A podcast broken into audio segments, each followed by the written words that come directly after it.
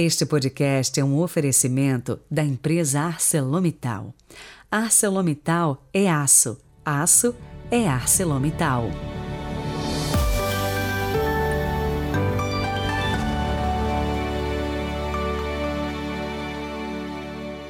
Quinta-feira, 3 de novembro de 2022. Boas-vindas a você que compartilha com a gente do seu tempo e permite que a palavra de Deus faça parte aí do seu ambiente. Agora, já pensou que a gente pode ser a alegria de Deus?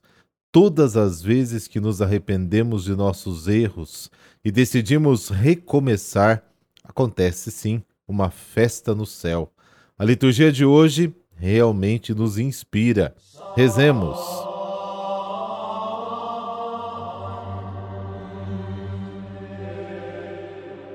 Pelo sinal da Santa Cruz, livrai-nos Deus, nosso Senhor, dos nossos inimigos. Deus eterno e todo-poderoso, sobre os povos que vivem na sombra da morte, fazei brilhar o sol da justiça que nos visitou, nascendo das alturas, Jesus Cristo, nosso Senhor. Amém.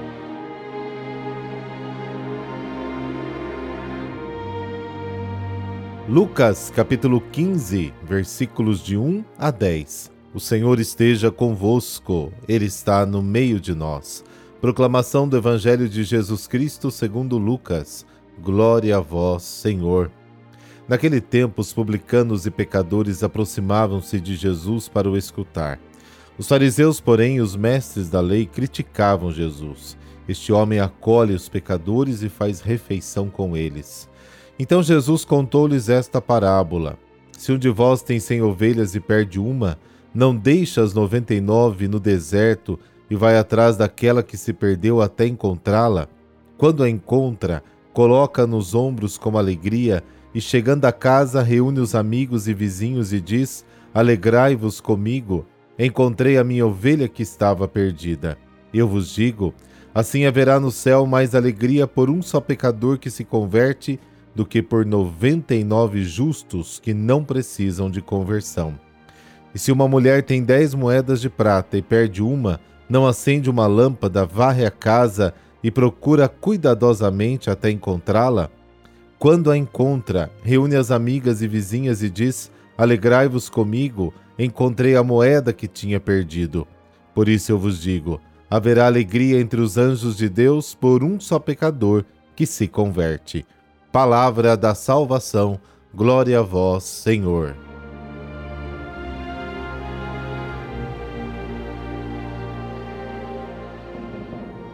Os destinatários primeiros do ensino do Evangelho de hoje são os escribas e fariseus.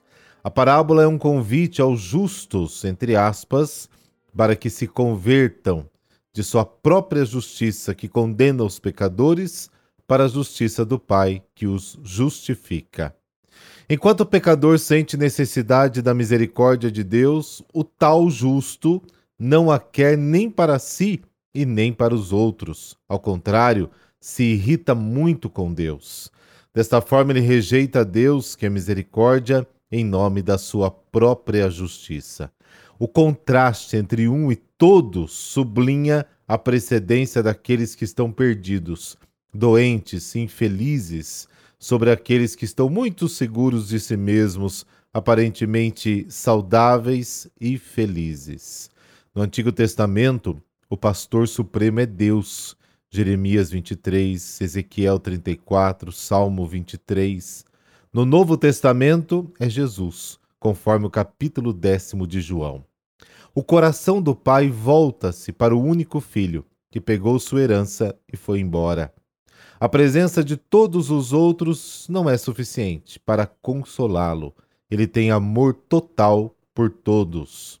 O sofrimento da perda de um só nos revela quanto valor cada um de nós tem aos olhos do Pai. A atitude dele se revela no comportamento de Jesus, que busca o homem perdido e convida amigos e vizinhos a compartilhar a alegria de ser encontrado. A iniciativa da salvação é sempre de Deus, que não espera o retorno do pecador que se perdeu, mas vai ao seu encontro e o leva para sua casa. A alegria de Deus pelo retorno do pecador está em ver sua misericórdia reconhecida e acolhida. A alegria de Deus será completa quando todos, mesmo os justos, iniciarem um caminho sério de conversão. Segundo Paulo, o ponto de chegada da história é a conversão de Israel, Romanos capítulo 11. A alegria de Deus pela salvação de um só dá um vislumbre do sofrimento divino do Pai até ver todos os seus filhos em sua casa. Na realidade, as ovelhas não se converteram. Não somos nós que voltamos para Deus, mas é Deus que vem nos buscar. Converter-se é desviar o olhar de si mesmo e volvê-lo para Deus, para o olhar daquele que sempre nos olhou com amor. Na parábola da ovelha perdida, o protagonista era um homem, uma figura de Deus, pastor de Israel. Na parábola da dracma perdida, é uma mulher, figura do amor materno de Deus. Deus é mais minha mãe do que minha própria mãe. Foi ele que me teceu no seio de minha mãe, conforme o Salmo 139. Ele ama cada um com amor pleno e total. Se faltar apenas um, sua casa estará vazia, porque ele ama cada um de nós. Deus não nos ama dessa maneira infinita porque somos bons, mas porque somos seus filhos. E o fato de sermos pecadores, ovelhas perdidas e dracmas perdidos nos torna objetos de um amor ainda maior, conforme Lucas capítulo 5, 19. O valor de cada pessoa se mostra mesmo em sua perda. Nosso valor foi revelado na própria morte de Deus, que se perdeu para nos encontrar novamente. Nosso valor é infinito, igual ao amor de Deus que o levou a dar a sua vida por nós. O Senhor diz a cada homem: Você é precioso aos meus olhos, você é digno de estima e eu te amo. Isaías 43. A dracma conserva todo o seu valor, mesmo quando perdida ou até encontrada no lixo. O homem é o tesouro de Deus, mesmo quando perdido e encontrado no lixo do pecado e da degradação. A parábola do Pai misericordioso e do Filho perdido e achado revela o centro do Evangelho. Deus, como Pai de ternura e misericórdia, ele sente uma alegria infinita de ver seu filho voltar para casa e convida todos, absolutamente todos, para que se alegrem com ele.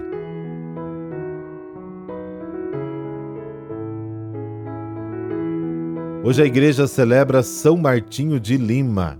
Ele sofreu muito com o preconceito desde o seu nascimento, no dia 9 de dezembro de 1579. Filho de um cavalheiro espanhol, Juan de Porres, e de uma ex-escrava negra chamada Ana, o menino foi rejeitado pelo pai e pelos parentes por ser mulato, tanto que na sua certidão de batismo constou pai ignorado. Aos oito anos de idade, Martinho se tornou aprendiz de um barbeiro cirurgião, mas a vocação religiosa lhe falou mais alto. Entretanto, pelo fato de ser negro, demorou a ser aceito e só a muito custo conseguiu entrar como oblato num convento dos dominicanos. Encarregava-se dos mais humildes trabalhos do convento, particularmente o de varrer, e era barbeiro e enfermeiro dos seus irmãos de hábito conhecedor profundo de ervas e remédios, devido à aprendizagem que tivera, também socorria todos os doentes, pobres e mendigos da região. Martinho recebeu o dom dos milagres e suas orações chegaram ao êxtase místico. E em atenção às suas virtudes, foi-lhe excepcionalmente concedida a profissão de irmão leigo. Com as esmolas que recebia, fundou em Lima um hospital para meninos abandonados, e o colégio só para o ensino das crianças pobres, o primeiro do Novo Mundo. Morreu aos 60 anos no dia 3 de novembro de 1639, após contrair uma grave febre. Imediatamente após o seu falecimento, foi honrado e venerado como santo. A sua vida foi marcada pela prática da caridade. Ó Deus, que exaltais os humildes, e em sua pequenez deixais brilhar vossa grandeza e vosso poder. Fazei que, pela intercessão de São Martinho, possam os enfermos e os moribundos alcançar a saúde e o consolo, e que o testemunho da sua fé e do seu amor por vós ilumine o último dia de nossas vidas. Amém. Por intercessão de São Martinho. Dessa bênção de Deus Todo-Poderoso, Pai, Filho, Espírito Santo. Amém. Boa quinta-feira para você e muita luz para o seu dia. E se valorize. Deus te ama demais.